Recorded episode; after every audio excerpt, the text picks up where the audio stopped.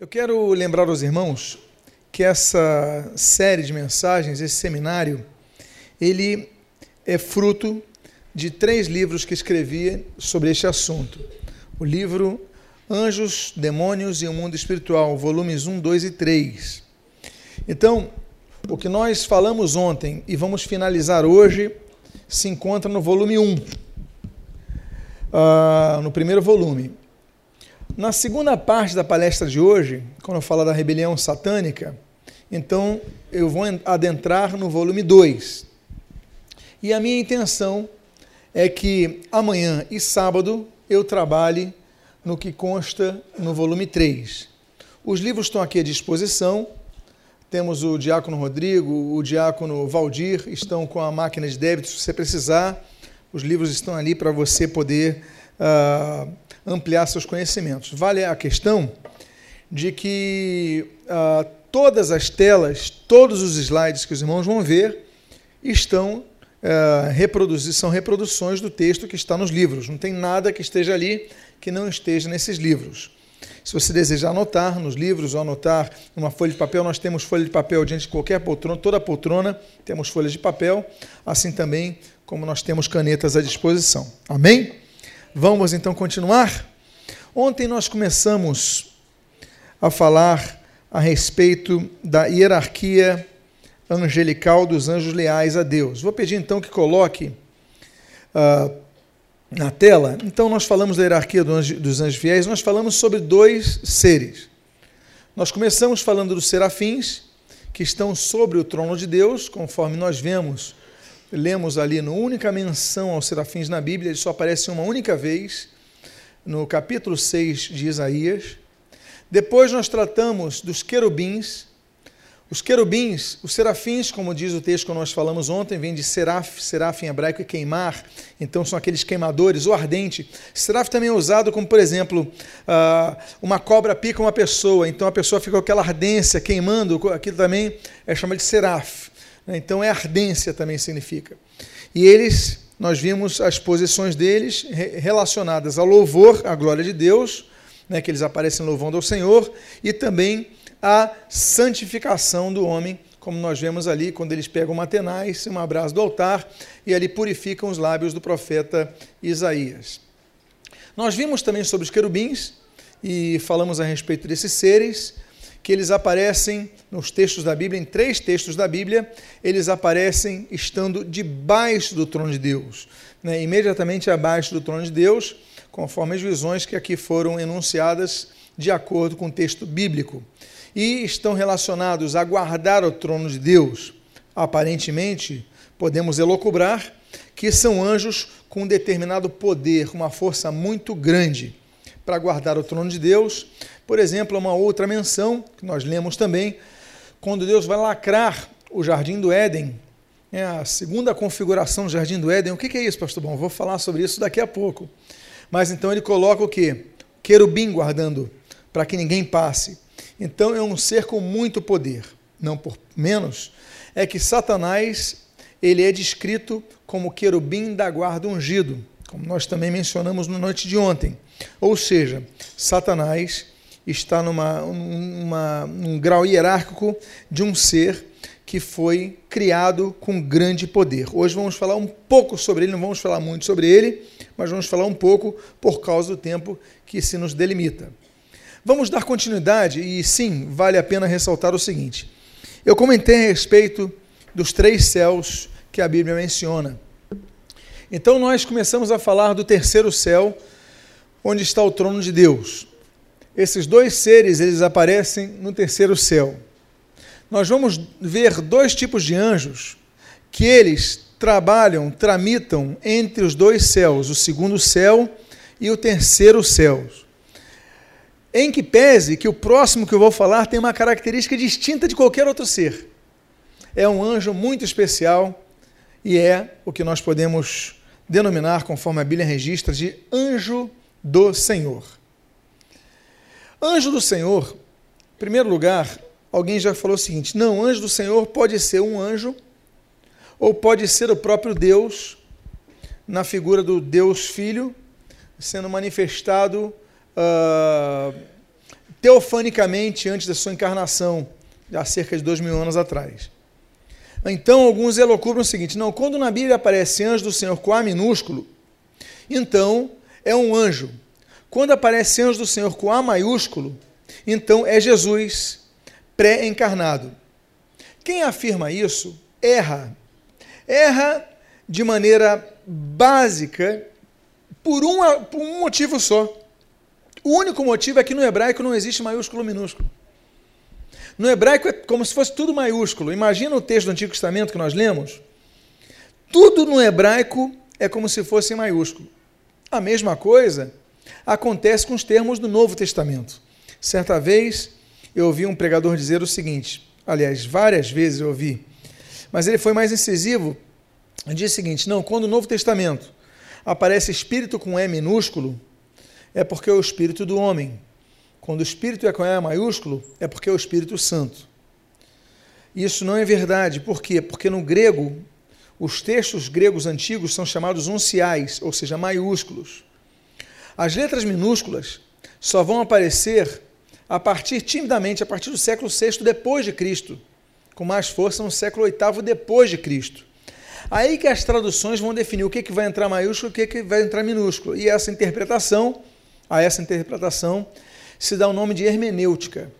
Portanto, tudo que tem maiúsculo e minúsculo na Bíblia é uma interpretação das comissões de tradutores. Dito isto, todas as menções, então imagine que sua Bíblia, se for uma Bíblia mais exata e mais próxima aos textos mais antigos, aos originais, que são chamados de autógrafos, a sua Bíblia, a minha Bíblia, a nossa Bíblia seria toda escrita em maiúsculos, por exemplo, caracteres maiúsculos. Não é o caso. Então, anjo do Senhor é o que nós temos que categorizar como anjo do Senhor. E aí, nós temos uma característica muito especial nesse tipo de anjo. E é o um motivo pelo qual que eu destaquei que ele tramita entre o trono de Deus e a terra, ali principalmente nas páginas veterotestamentárias, ele se manifesta aqui, mas volta ao trono. Então eu botei no meio dos dois, mas não significa que ele está abaixo dos querubins, não significa que ele está abaixo dos serafins. Ele está entronizado acima de todos. Ele é Deus, Jesus. Nós podemos dizer, por exemplo, esse texto de Gideão, em Juízes capítulo 6, versículos 11 a 16, nós vemos o seguinte: Gideão estava malhando trigo no lagar para o salvar dos midianitas. Então o anjo do Senhor, nota que aqui está com minúsculo, na minha tradução, aqui a ARA, a revista atualizada, a Almeida, a revista atualizada. O anjo do Senhor lhe apareceu e lhe disse: O Senhor é contigo, homem valoroso. Então o Senhor, e aqui nós temos aí o YHWH, olhou para ele e disse: Vai nessa tua força e livrarás Israel, a Israel perdão, das mãos dos midianitas. Porventura não te enviei eu? Então nós vemos claramente o nome de Deus aqui. Como é que é o nome de Deus em hebraico? Ninguém sabe pronunciar hoje. Mas, se colocam quatro letras, YHWH, que você está vendo aí, o Yod, Het, Vav, Het. Então, nós temos essas quatro letras, que as traduções, elas definem como sendo Jeová, Javé ou Iavé, depende da versão. Quando é, deixa eu ver se eu coloquei no slide, já está. Então, por exemplo, em primeiro lugar, o anjo do Senhor geralmente aparece associado ao nome de Deus quando ele tem um artigo definido, ha. Ha em hebraico é o. Malak é anjo. Então, ha-malak, tu, é, va, é, Yehová ou Yahvé. Não existe a possibilidade do nome de Deus em hebraico ser Jeová, nem Javé, porque não existe o som de J em hebraico. Então a gente elimina Jeová e já elimina Javé. Ou é Jeová ou é Yahvé. Eu coloquei ali Jeová, por quê? Eu volto a dizer, não tem nada a ver com anjos, mas interessa a informação a vocês, às vezes é bom a gente né, ir expondo. O nome de Deus é esse, WH, é, WH, é, YHWH, perdão. Só que como a Bíblia diz que um dos mandamentos do Decálogo é não tomar o nome de seu Deus em vão, os judeus nunca pronunciavam o nome de Deus. Eles colocavam YHWH, mas não pronunciavam os sons vocálicos. Então, quando eles liam isso, eles falavam termos como, por exemplo, é, o Hashem, né, o nome, o, o Elo, é, é, Elohim, Deus no sentido de divindade, a divindade, uh, ou enfim, colocavam vários outros termos para não citar o nome de Deus. Por que, que nós colocamos Jeová, ou Jeová, ou Yahvé, ou é, Javé? Porque nós colocamos os sons vocálicos de Adonai, e quando a gente coloca Adonai significa Senhor, então quando nós colocamos as, as, como se fossem as vogais de Adonai no meio de YH, WH, aí nós temos Jeová. Quando nós colocamos, porque a menção, outra menção que os judeus falam é o seguinte: Deus se apresenta a Moisés com eu sou o que sou. Não é isso? Então, é, é, aí a gente pega as vogais disso e isso daí se torna Iavé. Então, são os dois nomes que podem ser pronunciados. Qual é o nome mais próximo da possibilidade real? Eu diria que é Iavé e não Jeová, nem Jeová. Por quê? Por causa de menções de vários nomes, como por exemplo, Aleluia. Aleluia são duas palavras. Halel, que Halel significa louvar. E a outra palavra é Iá, como se fosse w, é Y-A-H, Iá. Então, quando a gente fala aleluia, a gente está falando assim: louvado seja Iá. Mas por que, que eles colocavam Iá? Porque abreviavam o nome de Deus.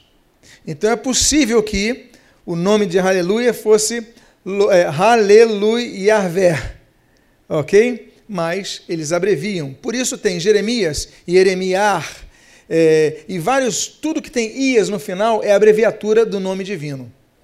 Pois bem, entenderam um pouquinho disso? Então vamos avançar. Agora, outra, outro, outro fator que nos faz entender que o anjo do Senhor seja uma manifestação teofânica, uma manifestação de Jesus Cristo na terra, pré-encarnatória, uh, temporária, por um fim específico, é, é, nós temos o texto de Isaías, capítulo de número 63, versículo 9. Nós lemos assim: Em toda angústia deles, foi ele angustiado, e o anjo da sua presença o salvou. Pelo seu amor e pela sua compaixão, ele os remiu, Galam, os tomou e os conduziu todos os dias da antiguidade. Então fica muito claro que o único anjo, o único que pode remir, a Bíblia diz que o único que pode remir a pessoa dos pecados é Deus. Nenhum anjo pode remir, ninguém. Só o anjo do Senhor. Então, mais uma vez, nós temos a menção de que esse anjo provavelmente nós podemos até afirmar isso, seria uh, Jesus. Nós temos um texto que ainda é mais claro, é mais elucidativo.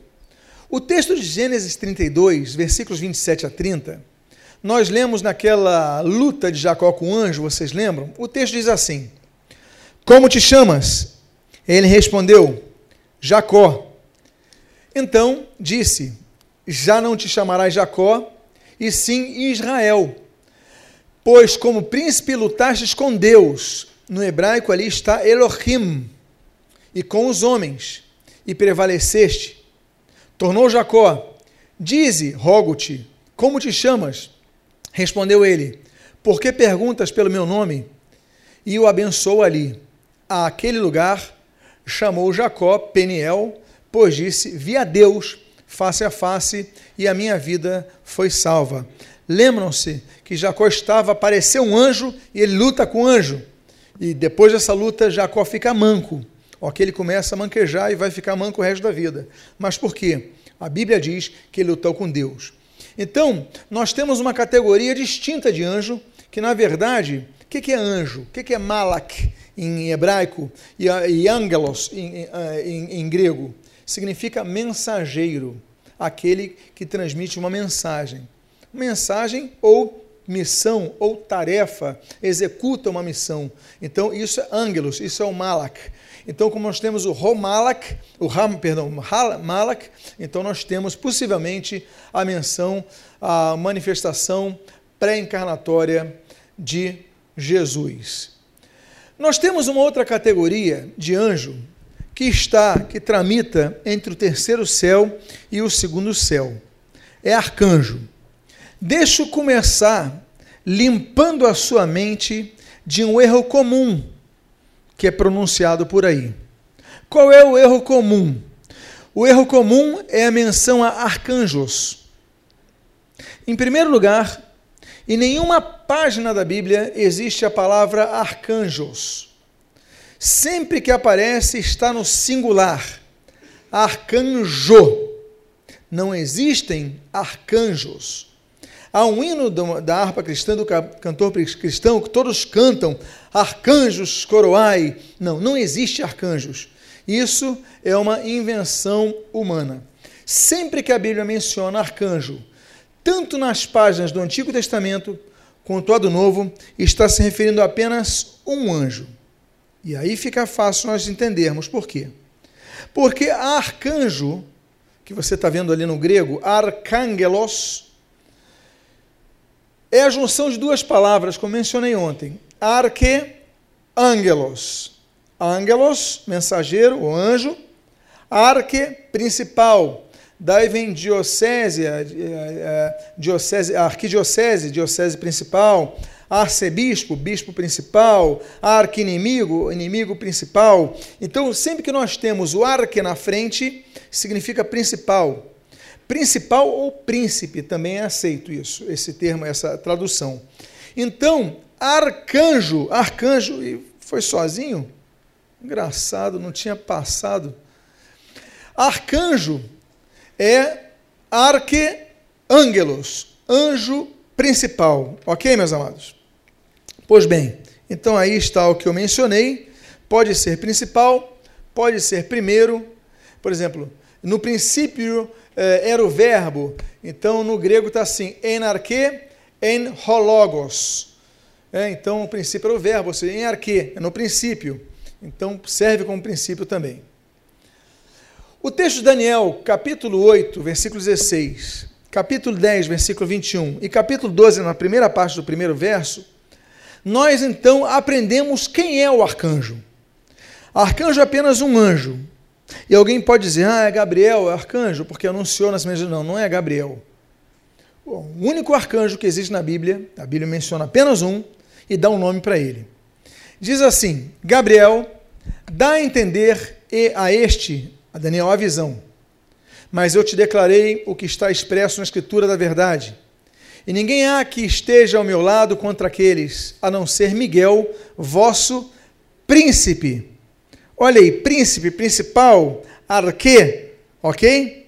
Miguel, o vosso arque, o vosso principal. Nesse tempo se levantará Miguel, novamente aí, ó, o grande príncipe, ou seja, o principal grande, o defensor dos filhos do teu povo. Depois, se der tempo nessa série de mensagens, nós vamos falar sobre os príncipes das nações. É um assunto delicado, Pretendo trabalhar nisso a partir de amanhã e sábado, quando eu vou falar da hierarquia satânica, eu vou falar dos principados. Hoje eu vou falar ampassant. Mas eu vou falar dos principados, vou falar dos tronos, dos principados, das potestades, dos dominadores deste mundo tenebroso. Então, nós vamos falar sobre as categorias. Mas há príncipes específicos das nações. Vou tratar sobre isso depois. A Bíblia menciona o príncipe da Pérsia, a Bíblia menciona o príncipe da Grécia, a Bíblia menciona o príncipe de Israel. O príncipe de Israel é quem? Miguel.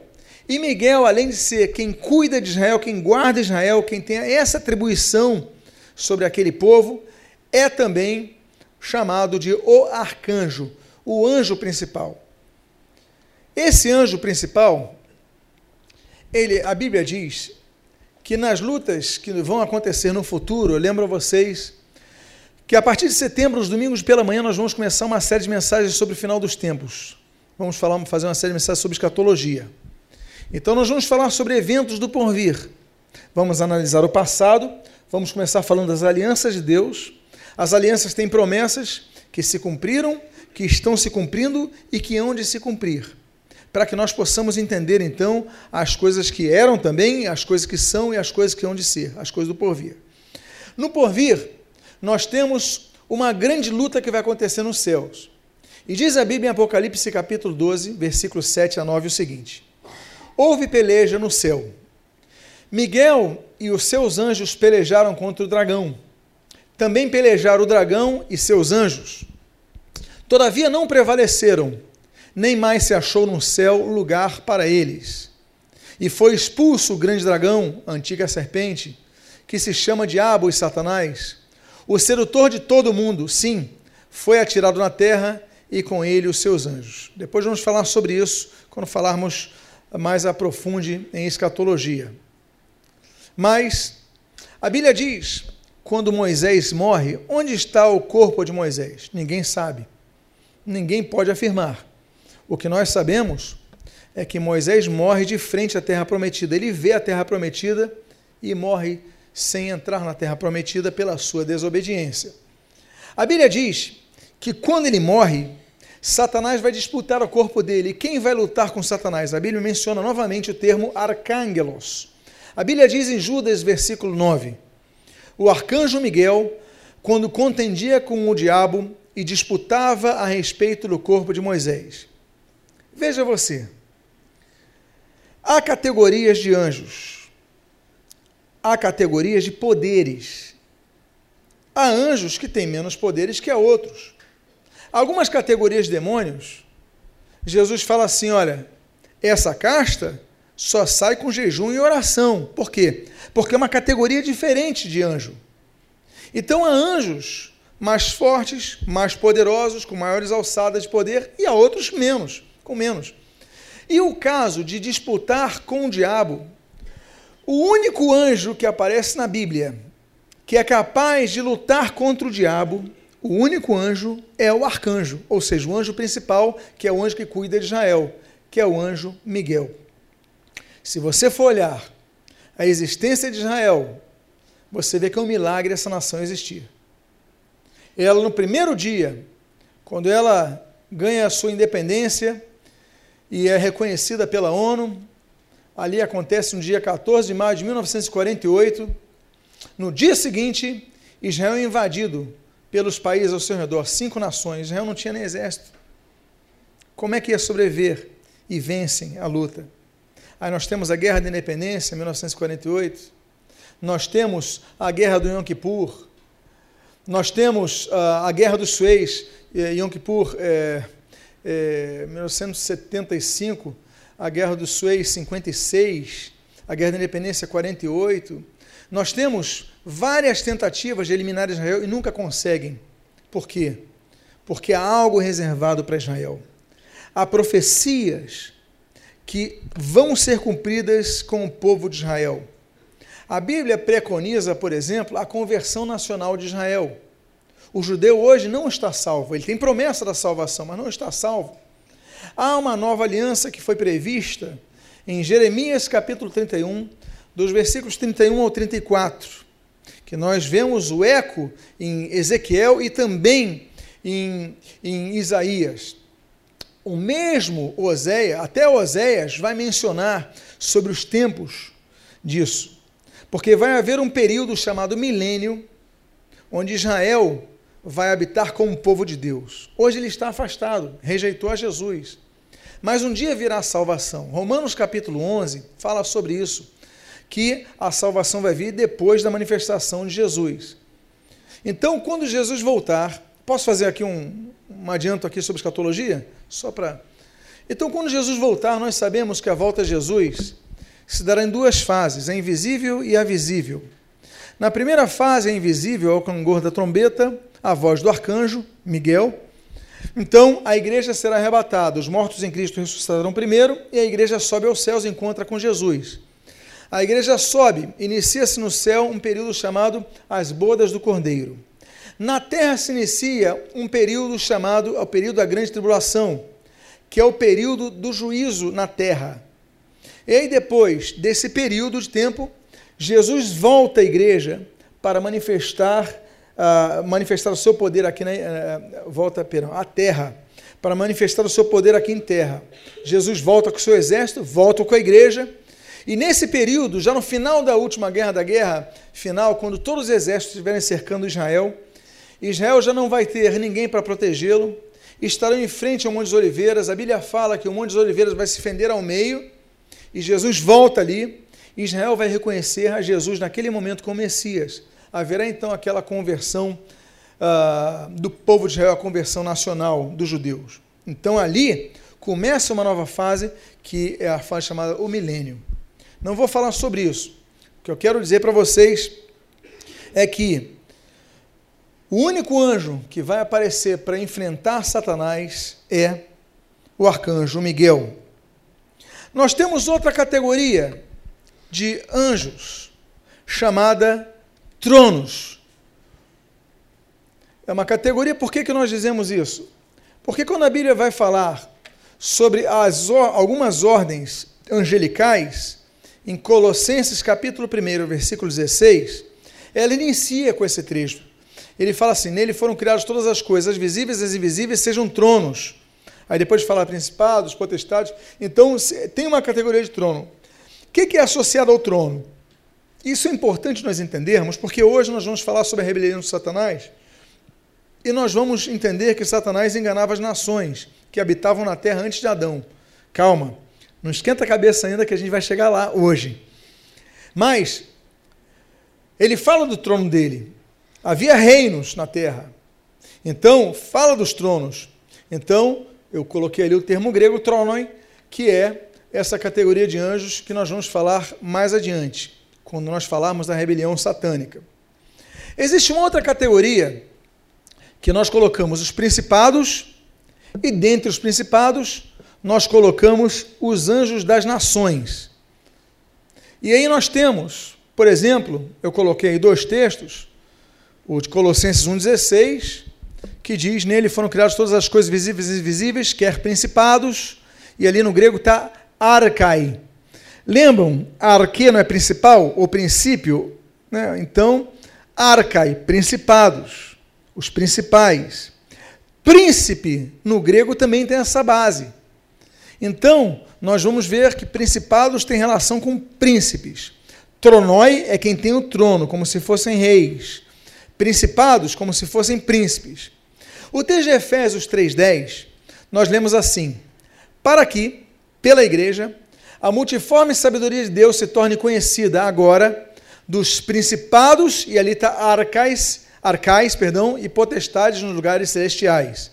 Então, está falando mais uma vez que a sabedoria de Deus vai se, manifesta, se manifesta a todos os anjos. E aí está citando duas categorias deles: os príncipes, os principais e as potestades. Potestades, vamos ver depois. Potestades tem a ver com poder local, manifestação local. Lembra que ontem nós falamos da manifestação precisa de Deus no local geográfico? Em cima da arca, onde, no meio dos querubins? Lembra que a voz de Deus vinha ali? Temos vários locais. A arca da aliança tinha a presença de Deus. Por exemplo, quando Moisés vai ser, quando Deus vai se manifestar a Moisés, ele se manifesta lá embaixo no deserto ou ele se manifesta em determinadas montanhas? Montanhas. Agora, em todas ou apenas numa? Numa. Em que lugar dessa, dessa, dessa montanha?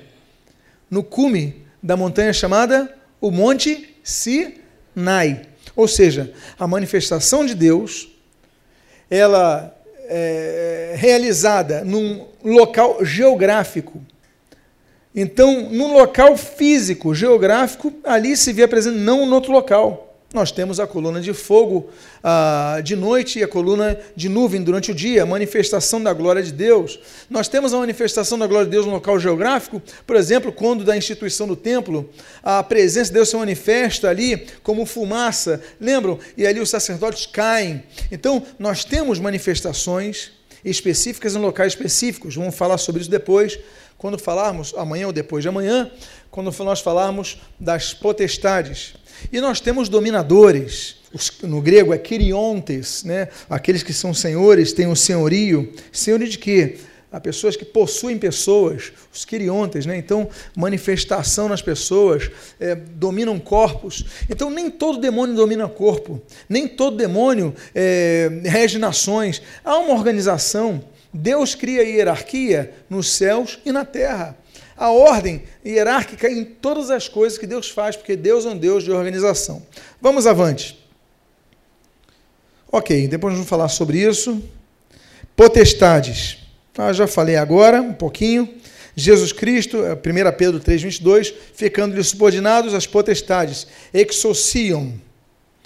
Porque a nossa luta não é. Eu vou falar mais sobre isso quando falarmos das potestades malignas, tá? Só vou falar aqui en passant.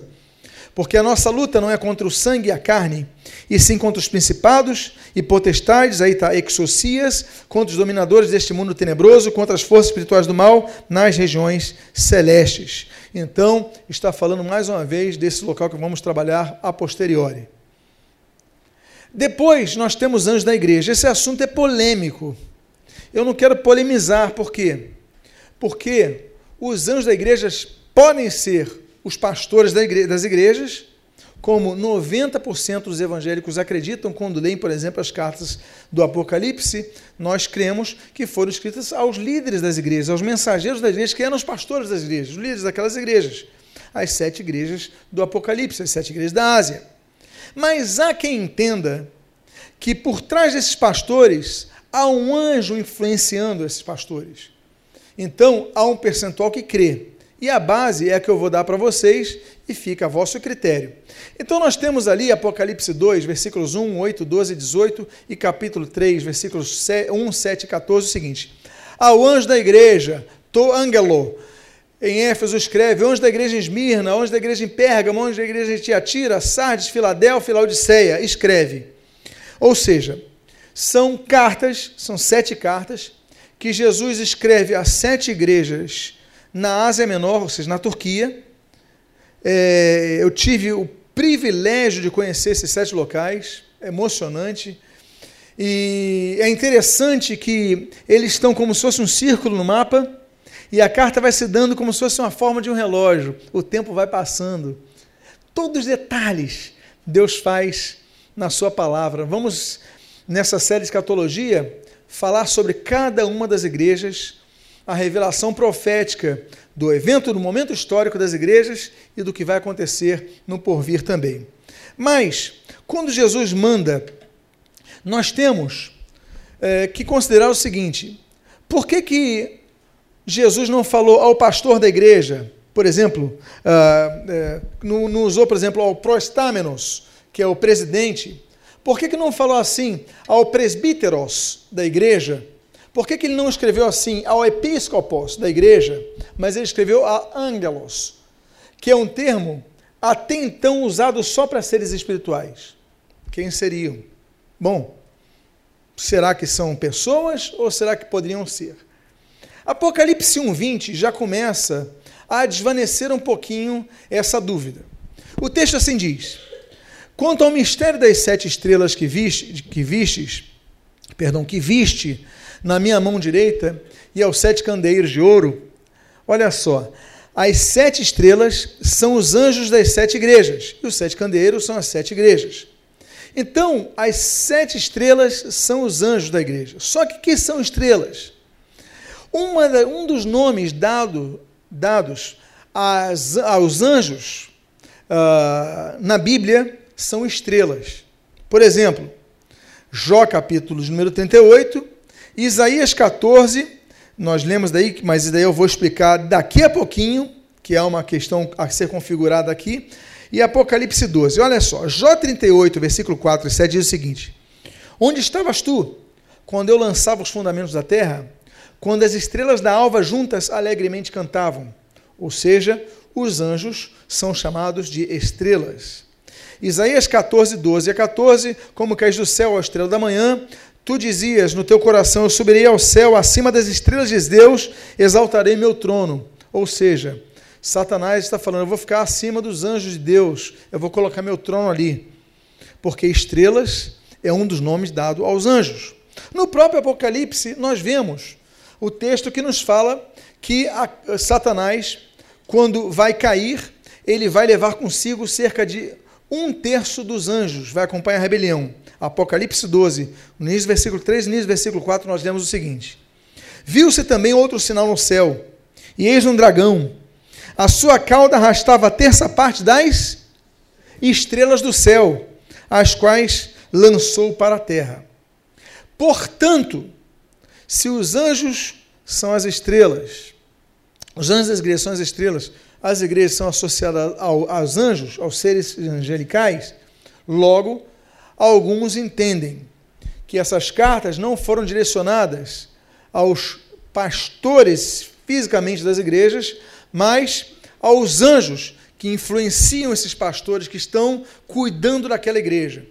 Isso fica à mercê da interpretação de cada um, mas fica aqui a menção porque faz parte da angelologia. Nós temos outra categoria chamada de soberanias ou dominadores. Há dois textos que eu quero colocar.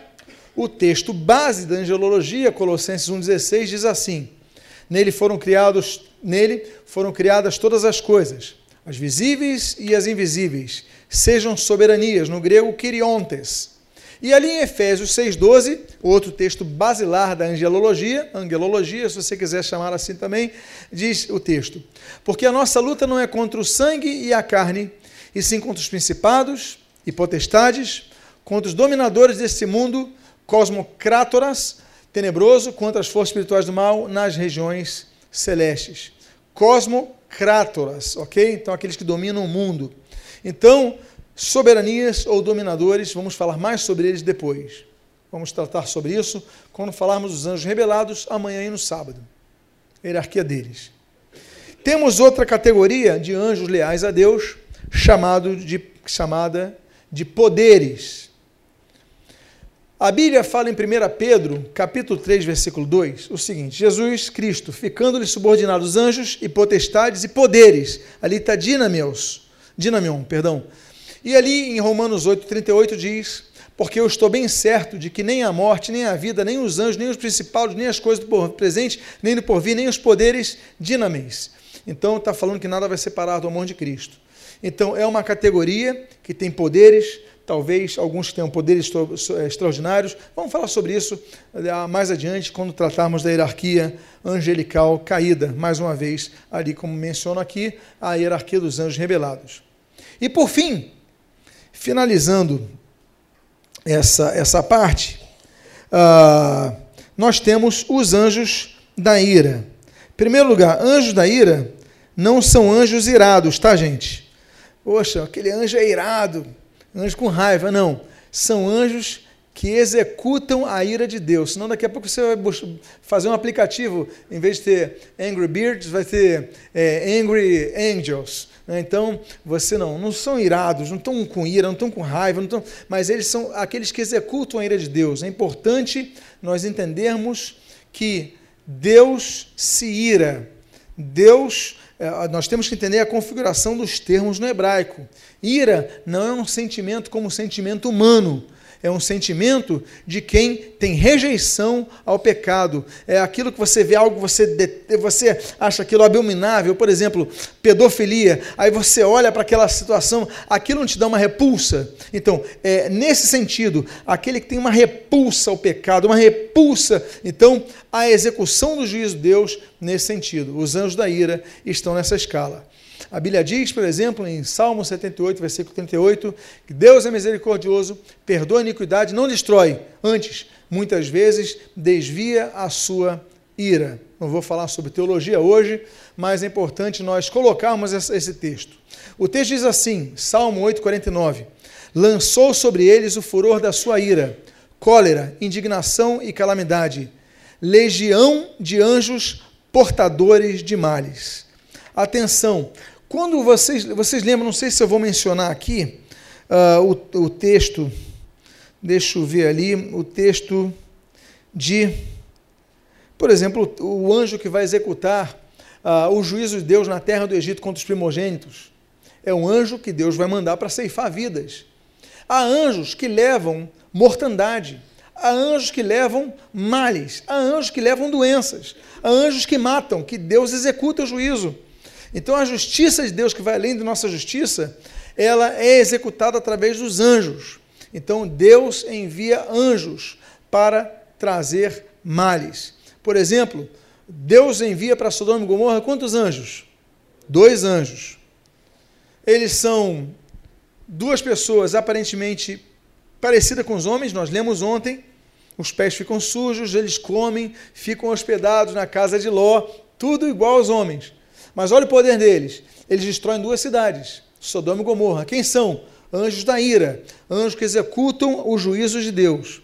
Então, há momentos na história que nós temos que entender que Deus mandou o juízo sobre a terra. Há anjos que vão acabar com 135 mil soldados. Há anjos que vão acabar com cidades. Deus muitas vezes então executa o seu juízo mandando calamidades. Há muitas calamidades que são operação de anjos e a gente pensa que são simples desastres naturais. Há muitas calamidades, há muitas enfermidades, há muitas pragas que são enviadas por anjos que Deus de define para executar o seu juízo sobre a terra. Ainda, ainda que a maioria do juízo, para não dizer quase a totalidade do juízo, vai acontecer durante a grande tribulação. Durante a grande tribulação vão acontecer muitos juízos. Inclusive, nós vamos estudar isso no, no, no estudo sobre escatologia. Há uma parte dos demônios que estão presos. A Bíblia diz que eles estão presos ali no Tártaro, que vão ser soltos na grande tribulação para executar juízos. Temos as taças da ira, temos as trombetas, tudo isso a gente vai analisar depois. O fato é que há anjos que têm esse poder para executar a ira de Deus. Por exemplo, o caso de Herodes. A Bíblia diz em Atos, capítulo 12, versículo 23, no mesmo instante, um anjo do Senhor o feriu por ele não ter por ele não haver dado glória a Deus e comido de vermes expirou. Quer dizer, chegou um anjo e contaminou esse homem de vermes, trouxe doença. Então, nem toda doença que tem origem espiritual vem do diabo. Há doenças que são de origem natural, nem toda doença é espiritual.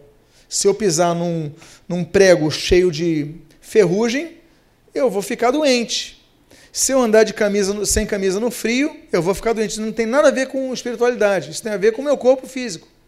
Mas há doenças, há pragas, como nós chamamos então nesse caso, é, que são enviadas no mundo espiritual. Há muitas são enviadas pelos demônios há demônios que enviam pragas. Nós sabemos sobre isso pelo que nós lemos e vamos estudar mais sobre escatologia a respeito disso. Mas há anjos de Deus também são enviados para trazer praga e aí executar o seu juízo, como nós vemos no caso desse Herodes daqui, um dos Herodes que a Bíblia menciona, que trazem que foi comido de vermes por vermes. A Bíblia diz, por exemplo, em 2 Samuel, capítulo 24, versículo 15 a 16, o seguinte: Enviou o Senhor a peste sobre Israel Morreram setenta mil homens do povo. Estendendo o anjo do Senhor a mão sobre Jerusalém para destruir, arrependeu-se, e aí não é arrependimento como no português. Naham, no hebraico, significa também se compadecer, sentir, ter sensibilidade ao mal. Ah, e disse ao anjo que fazia destruição entre o povo: Basta, retira a mão. E o anjo estava junto à eira de Araúna, o Jebuseu. Então, Deus envia um anjo, olha o poder dos anjos. Um dos anjos, um anjo, traz morte de 70 mil pessoas naquela praga. Ou seja, muitas das mortandades que nós lemos nos jornais não são meros fatos geológicos ou geográficos ou uh, climáticos.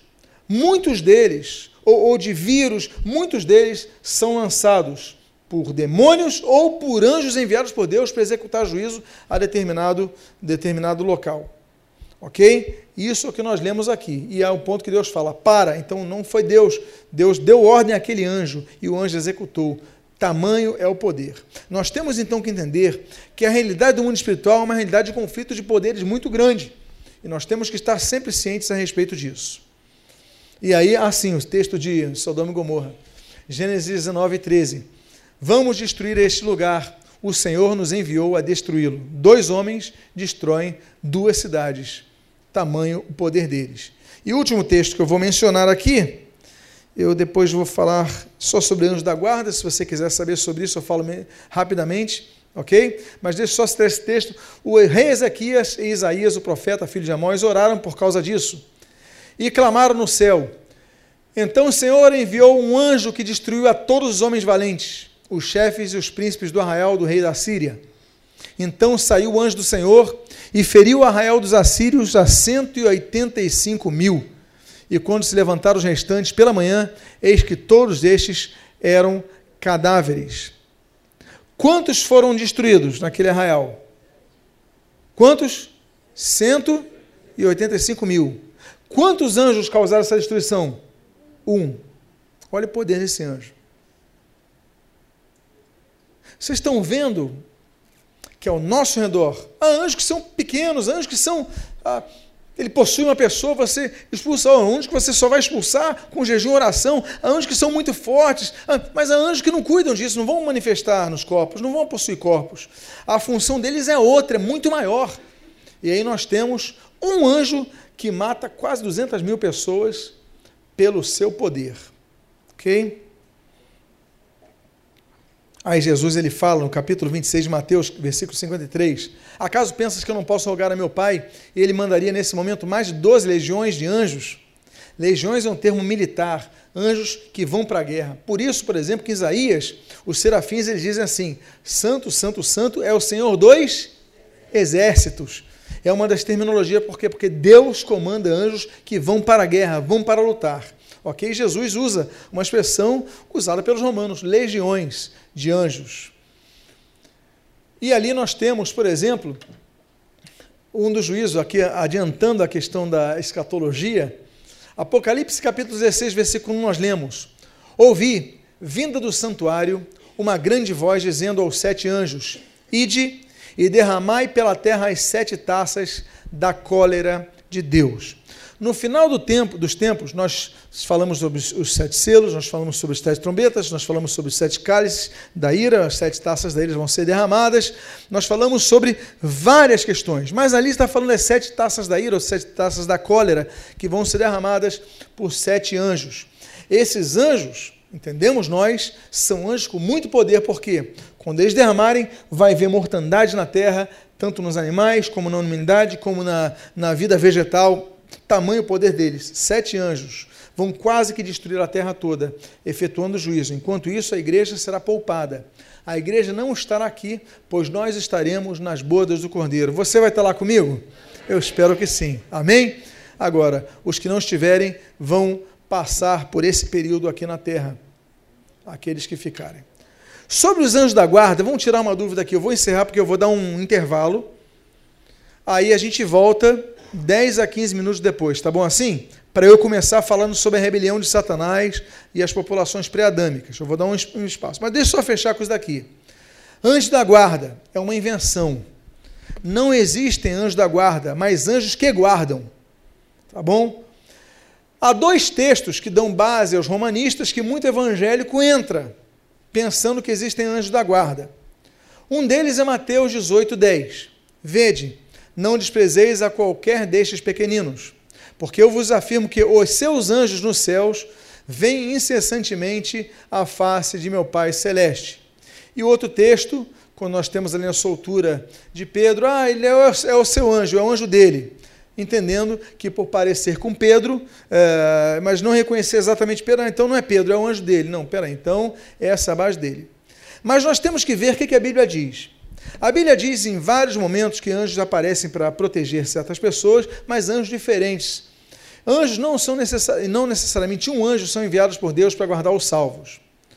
A Bíblia diz no Salmo 91, versículos 1, 9, 10 e 11 o seguinte: Aquele que habita no esconderijo do Altíssimo e descansa à sombra do Onipotente, nenhum mal te sucederá, praga nenhuma chegará à tua habitação, porque aos seus anjos dará ordens a seu respeito, para que te guardem em todos os teus caminhos. Deus pode enviar um anjo para te proteger, Deus pode enviar dois anjos para te proteger, Deus pode enviar miríades, legiões de anjos para te proteger. Então não há um anjo específico. Deus pode enviar um ou vários, porque ali está no singular, mas ele está falando que vai enviar o plural para proteger esse singular. Aquele que habita. Uh, chegará à tua habitação, a seu respeito, te guardem. Singular, mas anjos são enviados por Deus. Ali, desculpa, eu coloquei minúsculo, já foi falha minha na ditação, mas anjos são enviados por Deus para guardar exclusivamente os salvos anjos. Já lemos sobre isso. São todos eles espíritos ministradores enviados para o serviço a favor dos que hão de herdar a salvação. Então, não fala de um apenas, um específico. A Bíblia diz, inclusive, que o anjo do Senhor acampa ao seu redor dos que o temem e o livram.